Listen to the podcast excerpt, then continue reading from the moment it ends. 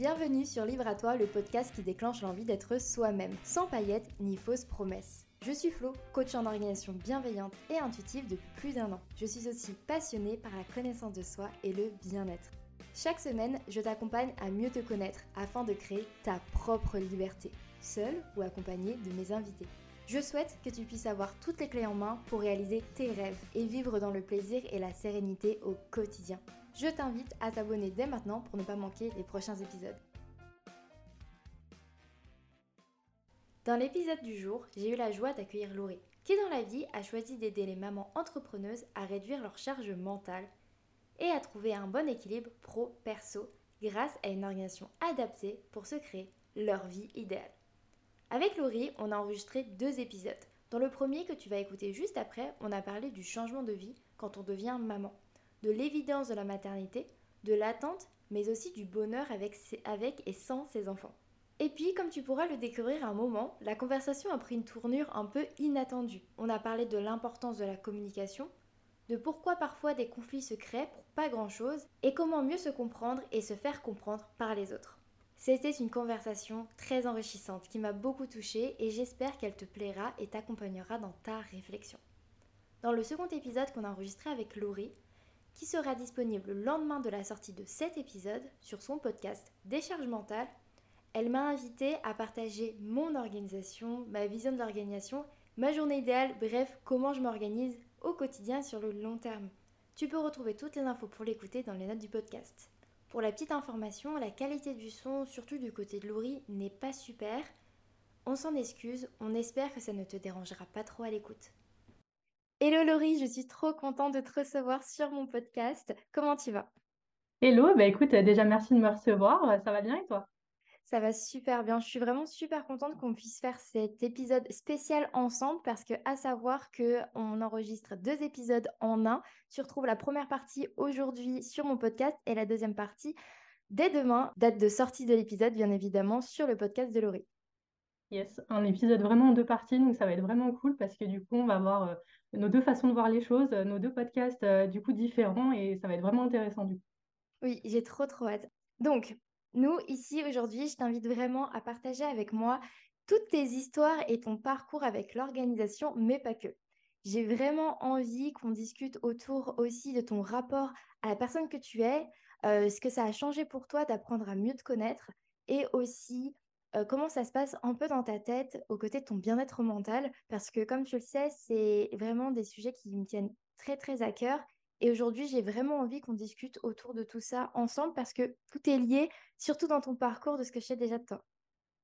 Et ouais, c'est clair que moi, j'ai eu un grand changement dans ma vie, c'est que je suis devenue maman. Et du coup, ben, forcément, un tel changement, que ce soit ça, que ce soit un déménagement ou vraiment des changements de vie, je pense que ça impacte beaucoup. Euh, parce que du coup, on passe euh, d'une vie qu'on connaît, euh, qu'on maîtrisait plus ou moins à un stade de notre vie, à vraiment quelque chose de différent. Et surtout dans ce cas-là où bah, finalement on accueille un être humain supplémentaire dans notre vie, dans notre quotidien.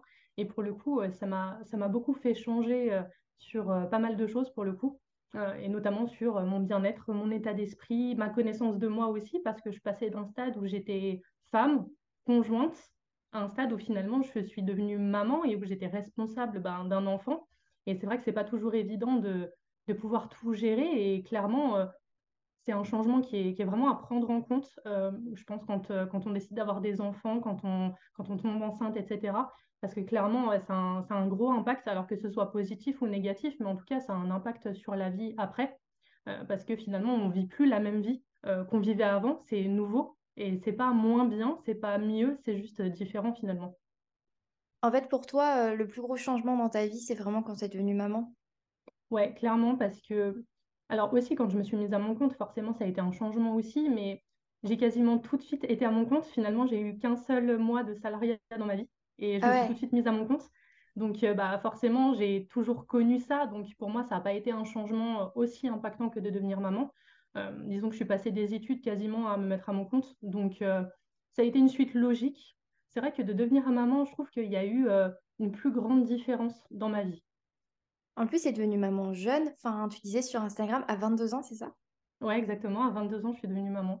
C'est... Enfin, moi, j'ai enfin, j'ai 23 ans, donc euh, je m'imagine pas du tout... euh, Enfin, bon, déjà, je m'imagine pas maman, comme ça, vous le savez, mais euh, encore moins maintenant. Et je me dis, euh, il faut quand même euh, être assez stable dans sa tête, assez responsable, assez consciente déjà de la personne qu'on est nous, pour ensuite euh, devenir maman, parce que c'était un choix pour toi de devenir maman à 22 ans?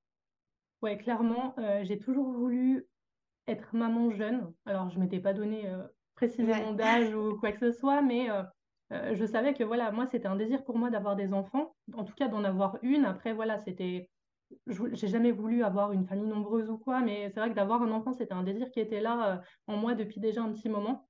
Euh, et puis finalement, j'ai rencontré mon conjoint, j'avais quasiment 21 ans.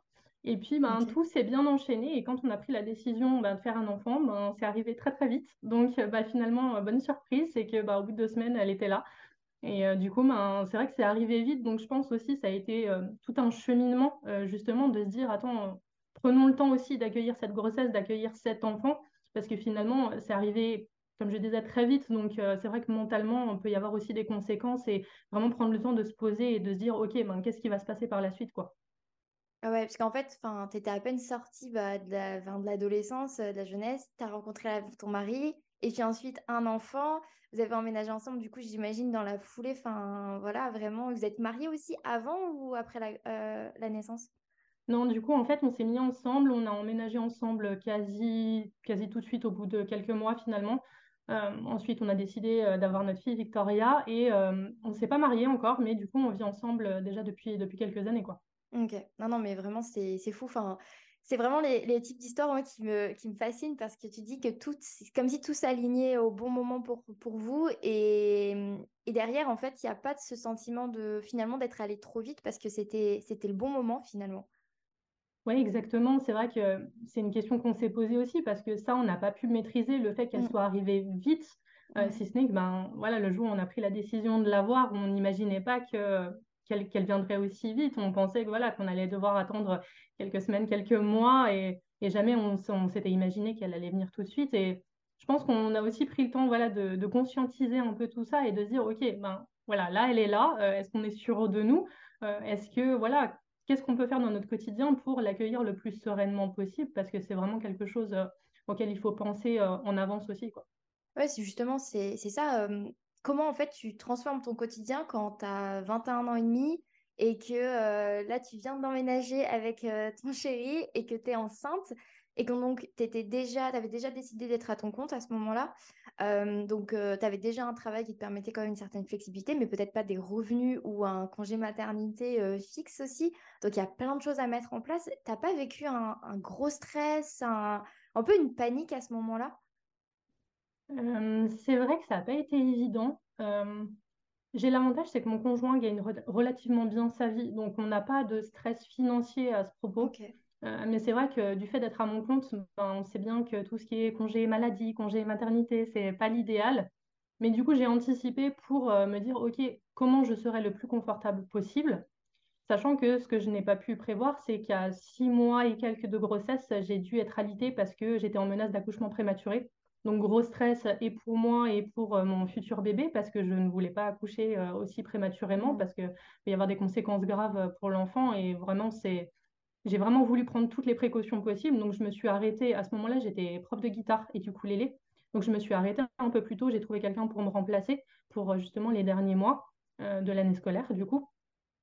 Et puis, euh, c'est vrai que ça a été une période un peu stressante, plus pour ce côté-là de menace d'accouchement prématuré que financièrement, heureusement, parce que j'ai envie de dire que si les deux étaient liés, ça aurait été encore plus stressant.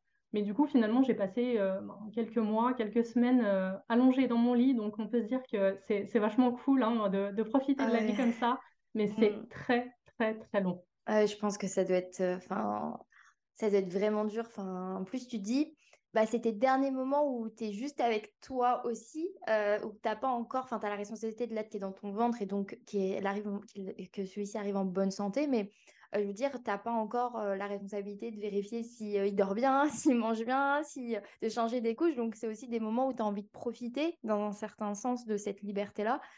Et finalement, euh, bah, tu t'es privé un petit peu de ça. Bon, pour la bonne cause, évidemment. hein, euh, y a pas, je pense qu'il n'y a aucun regret après, parce que du coup, tout s'est bien passé. mais c'est vrai que ça, doit être, ça doit être assez dur.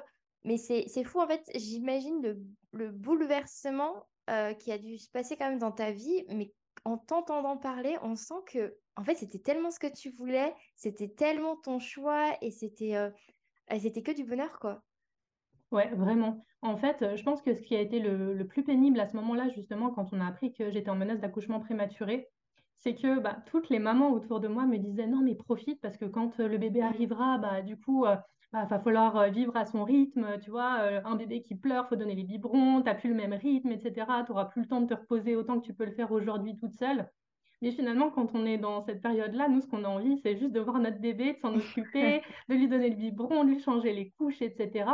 Et en fait, on est vraiment dans, en tout cas, moi, j'étais vraiment dans cette excitation de me dire, mais j'ai trop hâte que mon bébé soit là, etc. Alors, oui, j'ai profité de me reposer, mais comme j'étais dans mon lit toute la journée, bah, au bout d'un moment, c'est long, au bout d'un moment, ben, envie de faire autre chose.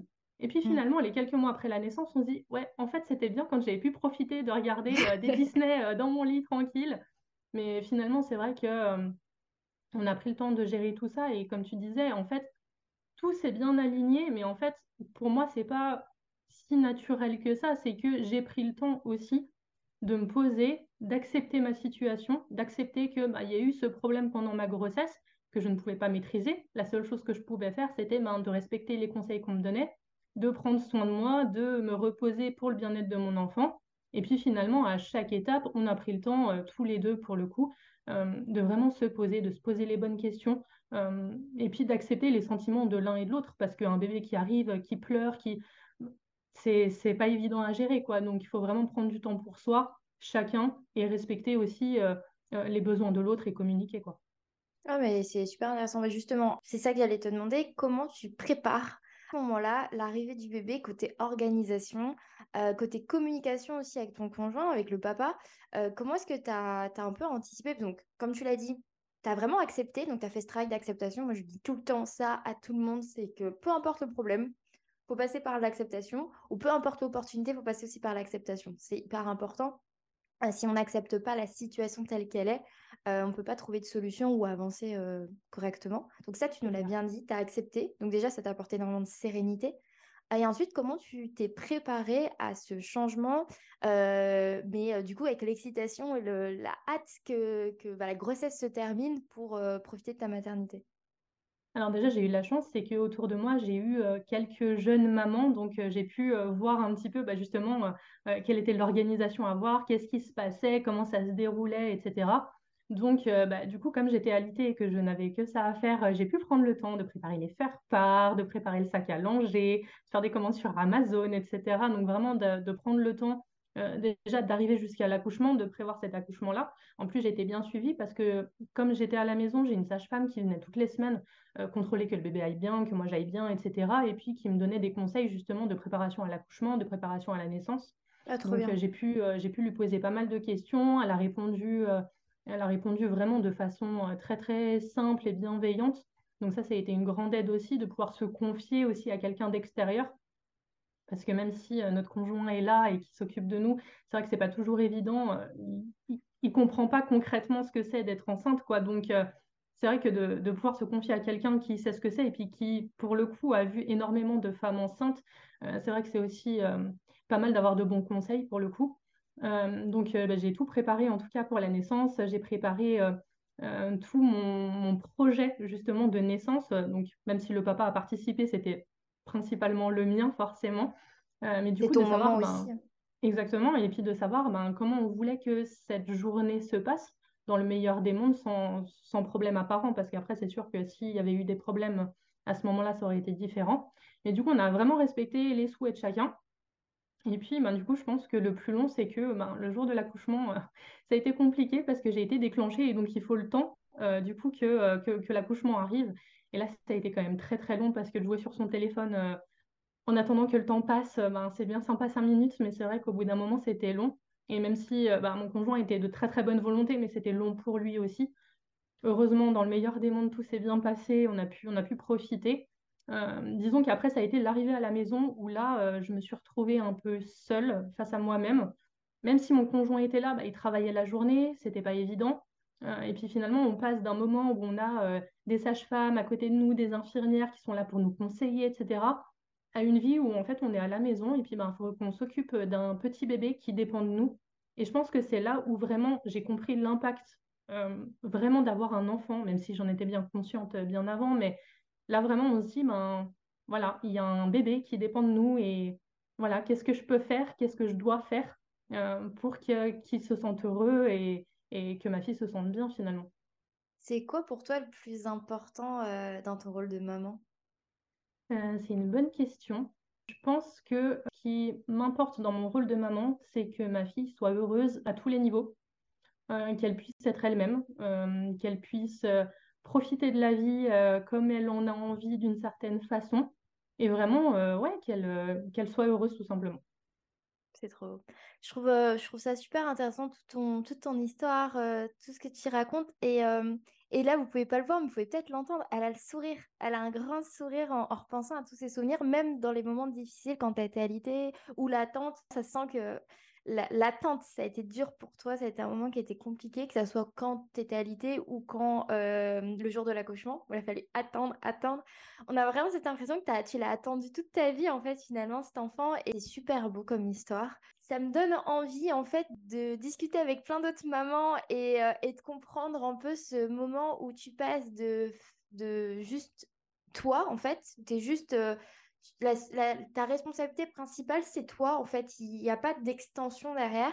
Et au moment où justement, tu as cette extension de toi, euh, cet être qui dépend, comme tu le dis, qui dépend pleinement de toi et aussi qui, qui dépend de, bah, ton bonheur. On, avait, on en avait déjà discuté euh, lors d'un live où je t'avais invité du fait que ce qui est important quand on est parent, c'est de soi-même être heureux euh, pour ensuite pouvoir apporter du bonheur à son enfant parce que l'enfant, c'est une éponge. On est toujours de meilleurs parents quand euh, on est déjà bien soi-même. Et là, du coup, c'est ce que je vais t'inviter à faire, c'est poser ta casquette de maman et me dire comment, euh, comment toi, tu, tu sans, cette extension, on va dire, sans ce, ce, plus et tout cet amour, comment toi, tu, tu vois ton bonheur et comment tu fais en sorte tous les jours de l'atteindre, que ça soit à travers bah, ton organisation, à travers ce que tu sais de toi Oui, c'est une très très bonne question. C'est vrai que quand on devient maman, bah, c'est vrai qu'on se met cette casquette-là de maman et on peut vite tomber dans le piège de se voir que comme une maman, alors qu'avant tout, on est une femme et que bah, on a le droit de vivre aussi pour nous. On n'est pas que maman. Donc, vraiment, de, de, prendre le temps de se poser les bonnes questions. déjà, moi, quand, quand j'ai voulu un enfant, c'était vraiment un, un, désir en moi, mais je me suis jamais dit, je vais faire un enfant pour combler quelque chose chez moi. Euh, vraiment, j'avais besoin d'être heureuse moi-même toute seule avant d'accueillir un enfant, et même encore aujourd'hui, parce que je veux pas en fait dépendre de mon enfant, tu vois. C'est mm. pour moi, c'est c'est pas un c'est pas un but, c'est pas forcément sain, euh, parce que finalement, cet enfant un jour il va grandir, un jour il va partir faire des études certainement, euh, il va travailler, il va peut-être changer de lieu de vie, et le jour où on va se retrouver encore une fois toute seule, ça peut être un très très grand choc. Euh, parce que si on dépend de cet enfant, bah forcément, quand on se retrouve toute seule, c'est, c'est une autre vie, c'est une vie tout à fait différente et on peut se retrouver vite seule.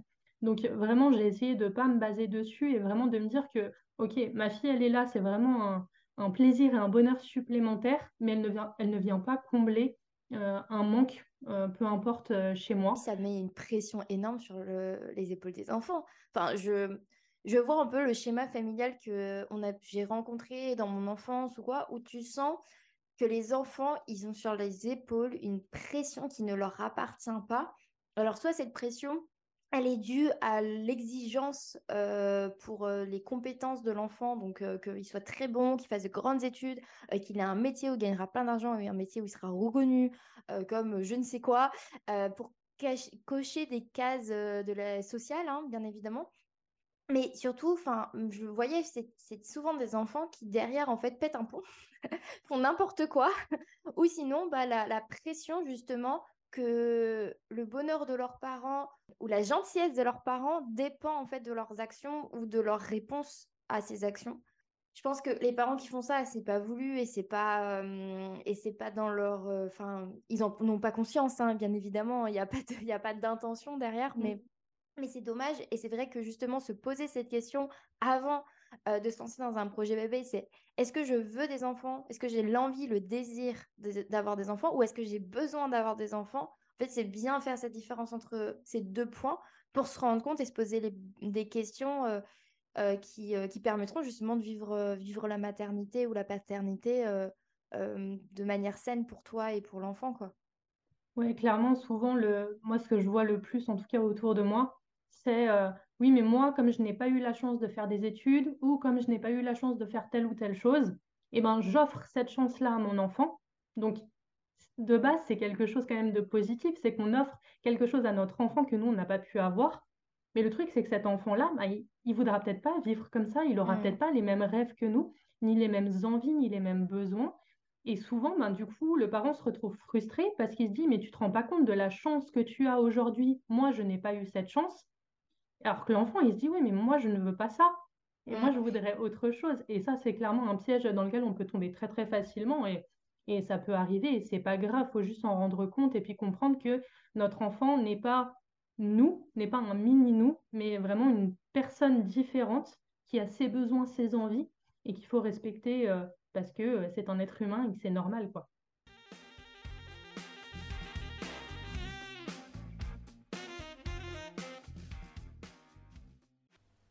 Petite interruption dans la conversation avec Laurie, car j'ai choisi de supprimer un passage dans lequel je partage une anecdote personnelle, qui après réécoute, discussion avec mes proches, est pas très bien expliquée et trop intime. Cependant, j'avais vraiment envie de te partager l'idée générale que je partageais à travers cette histoire.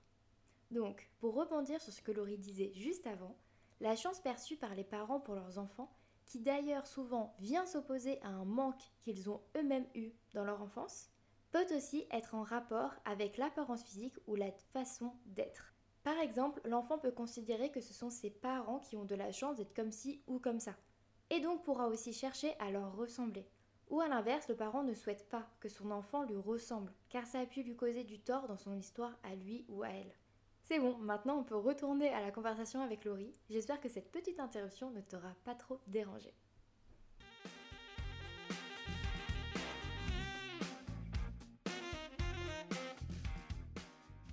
Et c'est vrai qu'on peut le penser pour plein de choses euh, très matérielles, d'un point de vue euh, argent par exemple, de ce que les parents ont envie d'offrir à leurs enfants et qu'eux, ils n'ont pas eu la chance ou la possibilité d'avoir. Donc ils vont tout faire pour leurs enfants.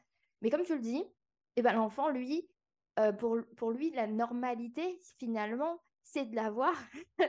euh, et, et, ce qu'il désire est peut-être totalement au-delà de la compréhension du parent. Quoi. Donc c'est peut-être intéressant, euh, message comme ça aux parents, aux, aux enfants, aux grands-enfants, d'avoir cette conversation peut-être avec ses parents et, et, de dire en fait, qu'est-ce que tu voulais pour moi en fait? De quoi, de, Et pourquoi tu voulais ça pour moi?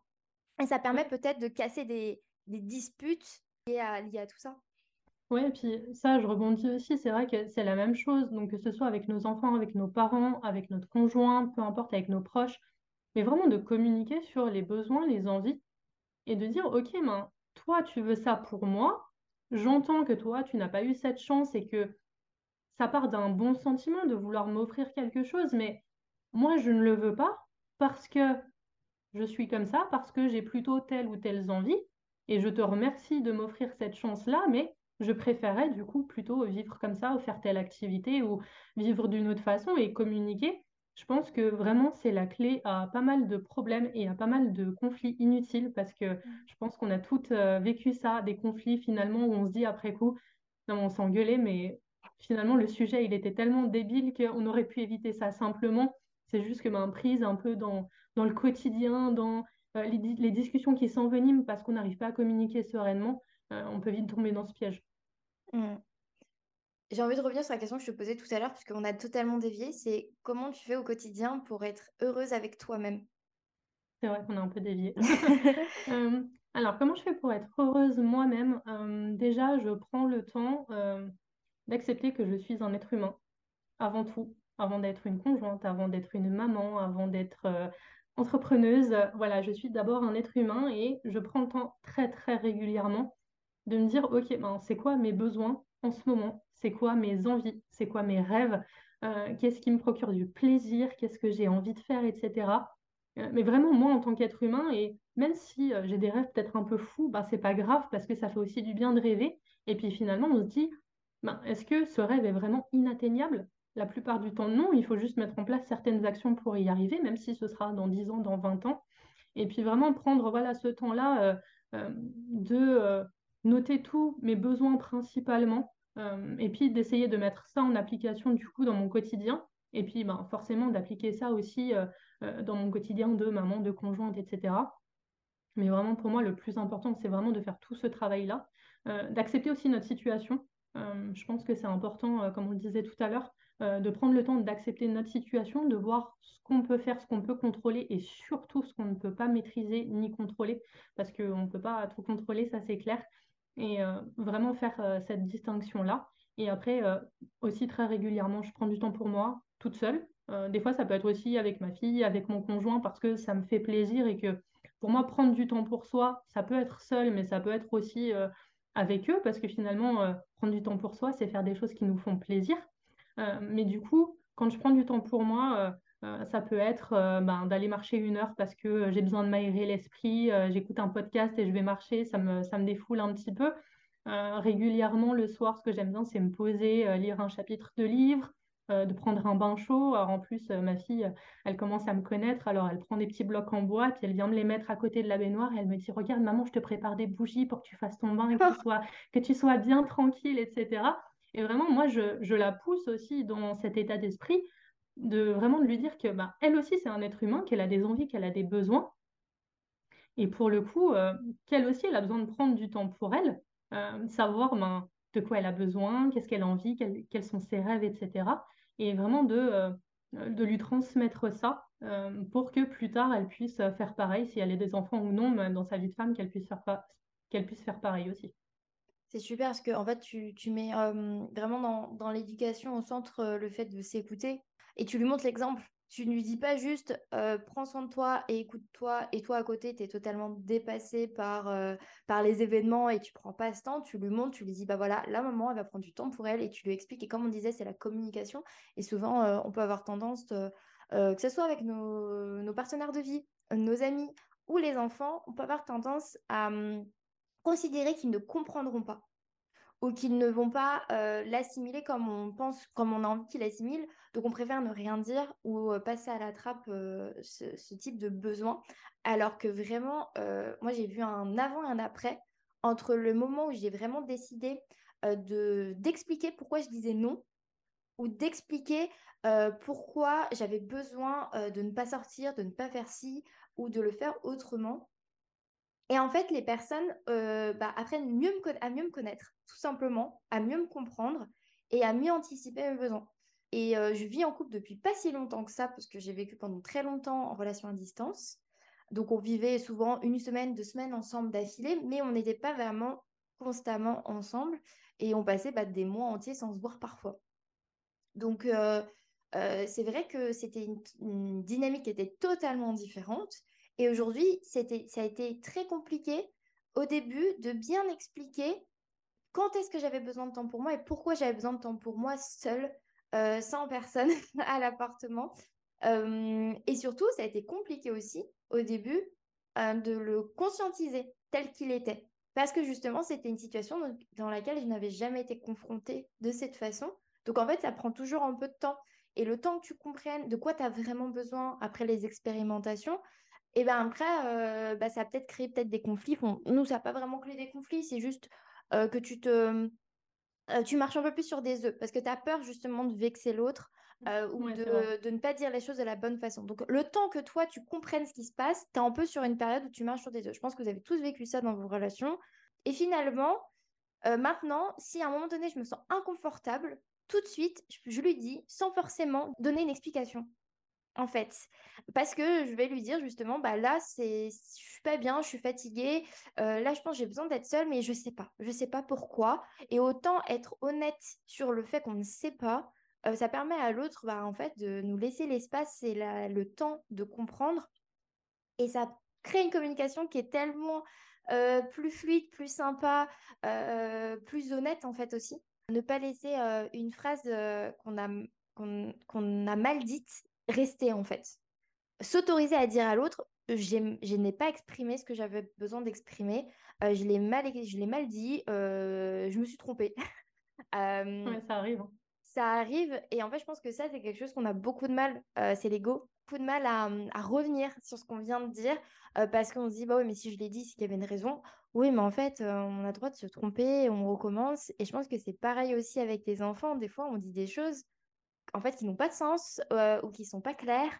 Et derrière, ça être très dur de revenir sur ce que tu as dit parce que voilà. Mmh. Mais finalement, montrer qu'on est humain, qu'on fait des erreurs, bah, ça améliore les relations avec les autres, quoi. Oui, exactement. Et puis aussi admettre que ben on a pu se tromper, on a mmh. pu avoir tort. C'est pas grave, en fait, juste ça arrive. Et puis il vaut mieux prendre le temps à ce moment-là de dire bah voilà, j'ai dit telle chose, ça a dépassé ma pensée. Euh, finalement, c'est pas comme ça que je voulais l'exprimer, je me suis trompée, je suis désolée, euh, etc. C'est pas grave de s'excuser. Des fois, ça peut sauver euh, un conflit, voire plusieurs par la suite. Et je vois aussi le problème, pareil, je pense qu'on a tout eu, mais que je vois énormément autour de moi, c'est de penser que l'autre sait ce qu'on pense et ce qu'on ressent. Que ce soit notre conjoint, nos enfants, nos proches, de se dire oui, mais tu le vois pas Ben non, en fait, il le voit pas. Et en fait, prendre le temps d'exprimer nos émotions, d'exprimer euh, ce qu'on ressent, nos envies, nos besoins, ça permet à l'autre de se dire Ah, ben, je ne l'avais pas vu parce que forcément, il ne vit pas dans notre cerveau. Et de se mmh. dire Ah, ok, elle a tel besoin, elle a telle envie que je n'avais pas remarqué parce que j'ai moi-même mes besoins, mes envies. Et du coup, de se dire Ok, ben, si elle a besoin de telle chose, ben voilà, on va faire en sorte que euh, son besoin soit comblé dans un sens ou dans l'autre. Et c'est pareil avec les enfants. Les enfants, ils sont pas bêtes. On adapte bien sûr le langage à leur âge parce que voilà, il faut que ce soit un langage simple, qu'on puisse leur expliquer le plus simplement possible. Mais il y a un moment quand on est fatigué, quand on est épuisé, on peut prendre le temps de dire à nos enfants, écoute, là, je, me sens fatigué, je me sens épuisé, ça va pas. Euh, j'ai besoin de cinq minutes vraiment au calme. Est-ce que tu peux aller jouer tranquillement dans ta chambre et puis après on fera un jeu ensemble ou peu importe les enfants, ils sont pas bêtes, hein, ils comprennent vraiment très très vite et très très bien si on prend le temps de leur expliquer. Oui, et puis eux aussi, parfois, ils sont pas bien, eux aussi, parfois, ils sont fatigués. Ça permettra peut-être justement d'ouvrir le dialogue pour, quand c'est leur cas, puissent euh, savoir euh, le dire, en fait, et l'exprimer également. Et puis, je pense qu'il y a, il y a quand même un, truc un peu autour de ça, lié à la faiblesse et à l'échec. Je pense que quand tu oses dire à l'autre, euh, que ça ne va pas, que là, c'est pas le bon moment, que tu n'es pas disponible émotionnellement, mentalement euh, pour avoir cette discussion, par exemple, euh, ou pour jouer avec l'enfant, ou pour faire quelque chose dans la maison, eh ben, c'est comme si tu, échouais quelque part parce que on, attend de nous d'être toujours au taquet, d'être toujours prête ou prêt. Bah là, tu dis non, c'est pas possible. Non, je suis en rupture. c'est ma limite il y a cette image de on est il y a une faiblesse ou comme quand tu dis dans une communication je me suis trompée ce que je voulais dire euh, comme si tu avouais une faiblesse euh, de ta part je pense que c'est vraiment un truc auquel il faut tordre le cou il faut totalement tordre le cou à ça parce que c'est tellement plus sain plus épanouissant et ça apporte tellement plus de bonheur quand tout le monde se montre euh, vulnérable mais authentique finalement de juste le fait parfois de dire à l'autre là je suis fatiguée ça soulage et ça redonne de l'énergie. On arrête de se mettre la pression de justement je dois être hyper en forme tout le temps. Moi, je sais qu'en ce moment, j'ai très peu d'énergie. Donc, je priorise au maximum. Et donc, par exemple, notre appartement, il n'est pas clean, il n'est pas parfaitement rangé. Voilà, je priorise parce que aussi dans moi, dans mon bien-être et dans ce qui m'épanouit, c'est pas forcément d'avoir un appartement clean, parfaitement rangé tout le temps. C'est pas quelque chose qui est un pilier pour moi. Il faut pas que ça soit dégueulasse, bien évidemment, on s'entend.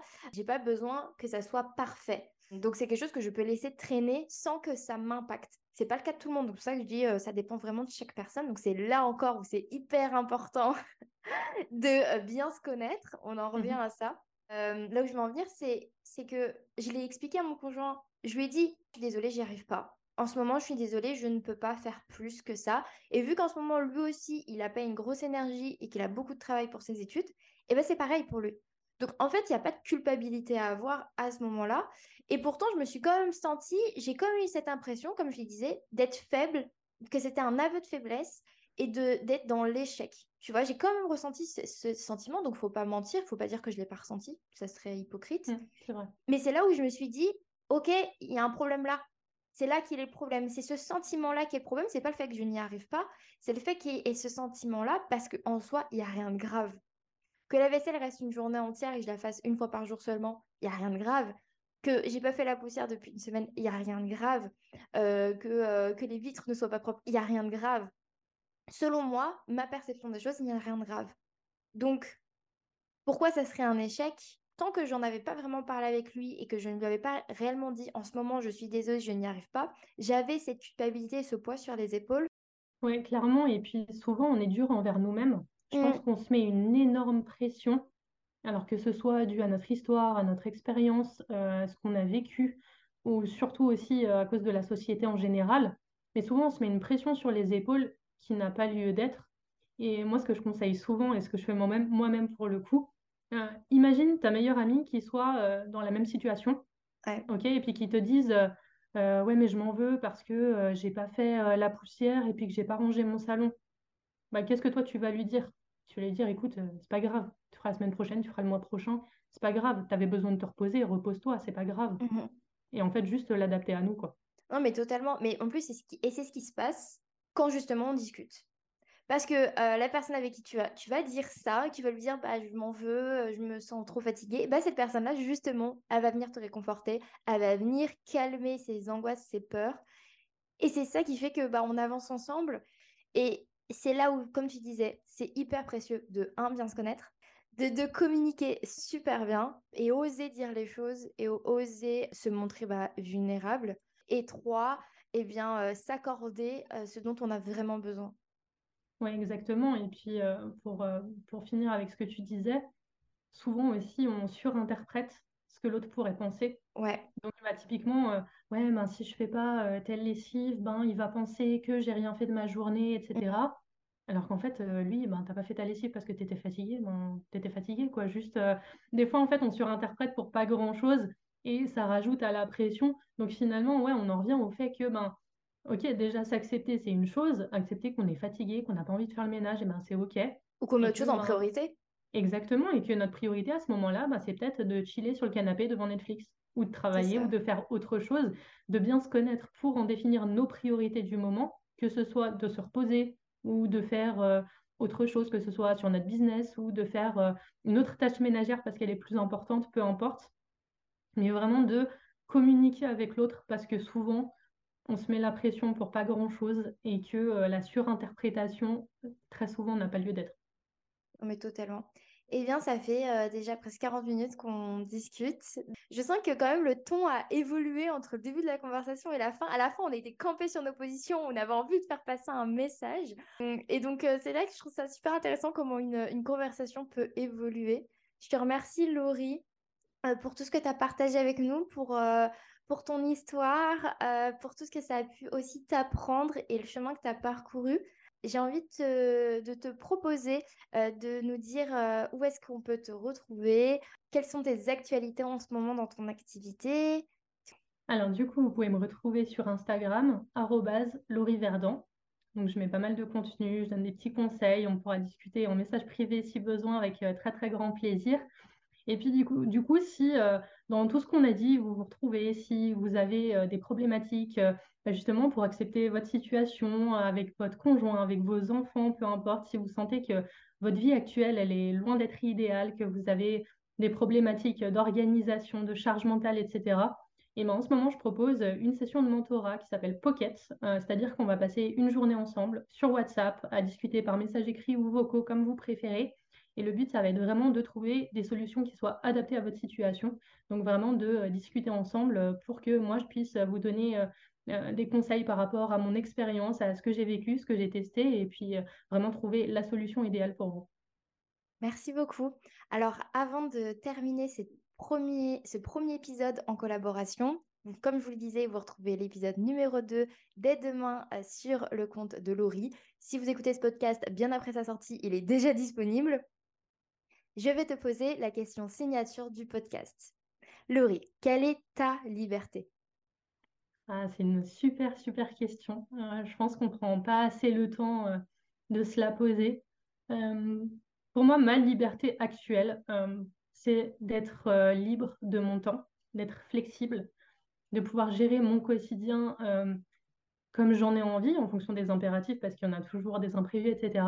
Mais je pense que vraiment de pouvoir être maître de son temps, pour moi, c'est une très, très grande liberté. Super, merci. Merci beaucoup. Je te remercie mille fois, encore une fois. et j'étais trop, trop contente de discuter avec toi. J'espère que tu as passé un bon moment. Eh bien, écoute, merci à toi de m'avoir reçu. Ça m'a fait plaisir d'échanger avec toi sur des sujets qui nous sont chers. Donc, merci pour l'invitation. Je te remercie d'avoir écouté l'épisode jusqu'au bout. Pour soutenir le podcast, tu peux le partager à une personne à qui ça plairait, me laisser une note sur ta plateforme préférée d'écoute ou même m'envoyer un message directement sur Instagram pour me dire ce que tu en as pensé. Et n'oublie pas, libre à toi d'oser être toi-même pour créer ta liberté.